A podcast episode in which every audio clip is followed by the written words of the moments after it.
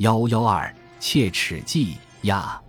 你说老头子是死在二姨太太屋子里的，为什么要怀疑到他呢？你听我说下去。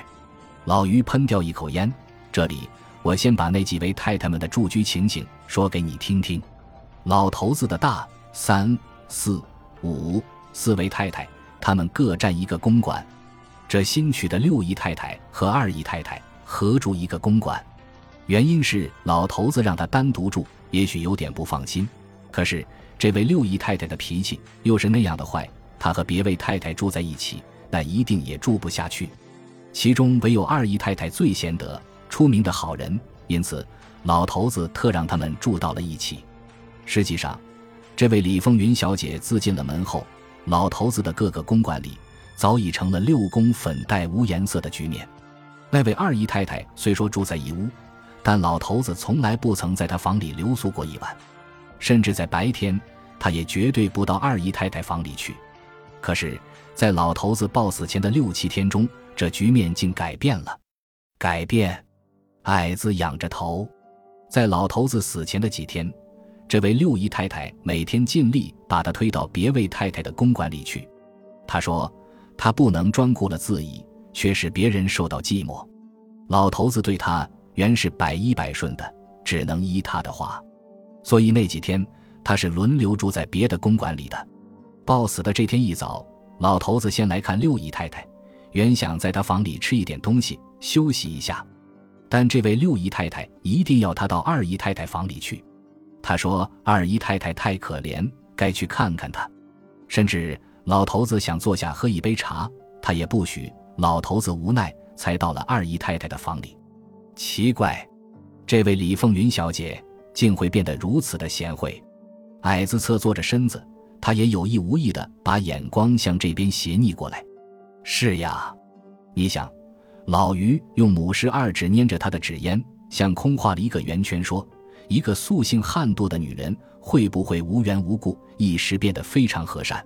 她的改变作风，会不会毫无理由呢？再说，在出事的这天。”这个奇怪的女人，她不让那老家伙在她房里吃一点东西，甚至不让他喝一杯茶。在过去的几天中，情形也是一样。如果那天他让他吃了喝了，那么后来他该遭受如何的麻烦？哈，他到真相具有一种预知的能力里。老于的那张赖斯彭式的脸渐渐增加了紧张的程度，他一边说，一边把机关枪似的眼光向这边扫过来。对方那个漂亮家伙不安静地把他的杯子举起，放下，放下，又举起。女的一个正用粉纸抹着他的嫩脸，这已是第八次的记录。他不时从小镜子的边缘上溜起他的俏眼，娇耸地偷窥着四周，看有没有别的人在注意着自己。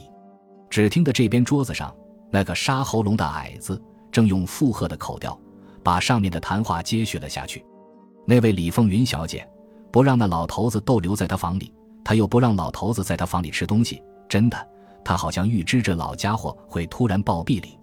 他怎么竟会预知而预留这脱却嫌疑的地步呢？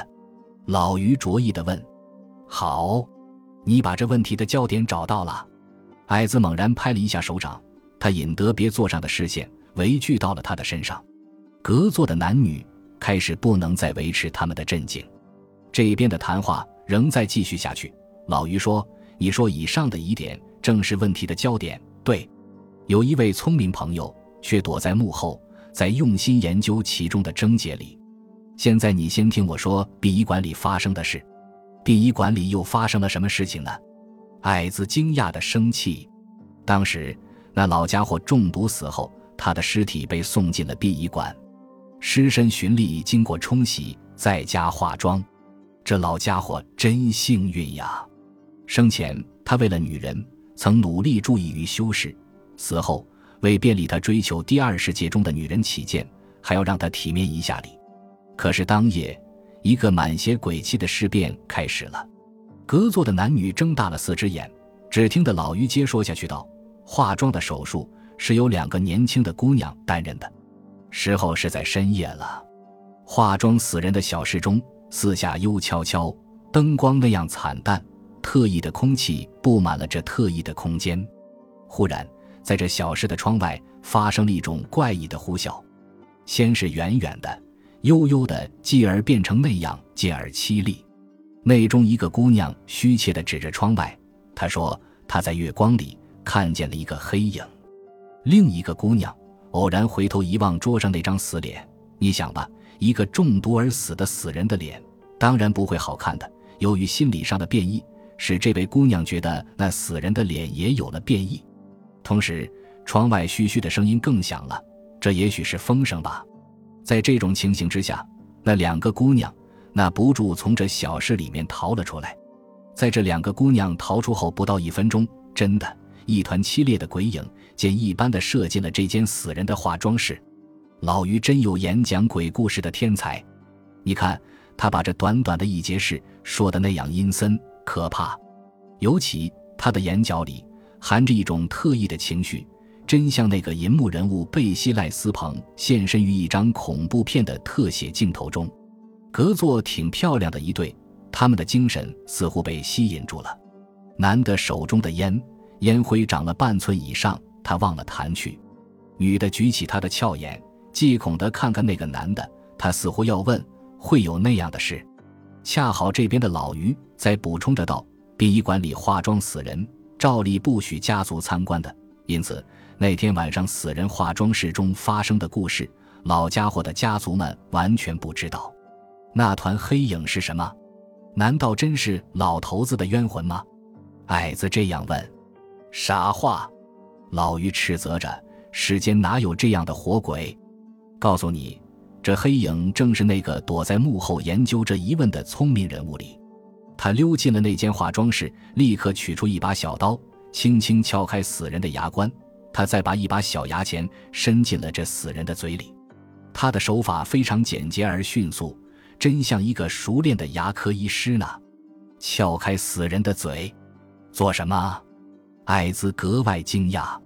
此人偷窃了死人嘴内的一颗牙齿颗新进镶上的人造旧牙。老于把“旧牙”两字说的特别响。怪事，偷窃一颗死人的牙齿有什么用呢？想打花卉吗？矮子提出这聪明的问句。嘿，你要知道。那大篇的文章都在这颗死人的牙齿里里。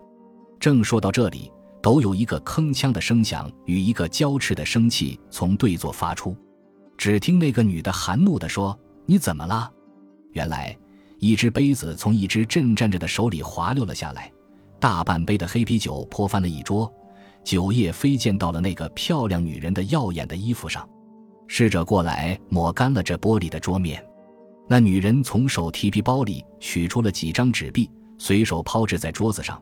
他第二次又从座间娇暴地站起来，他的脸色变得那样难看，完全失去了他原有的妩媚。那男的举起他的失神的两眼，向女的投射着一种央求的眼色。他再把他的视线小心地在四周巡逻了一下，悄声向女的说：“凤，我们再坐一会儿，听听他们的话。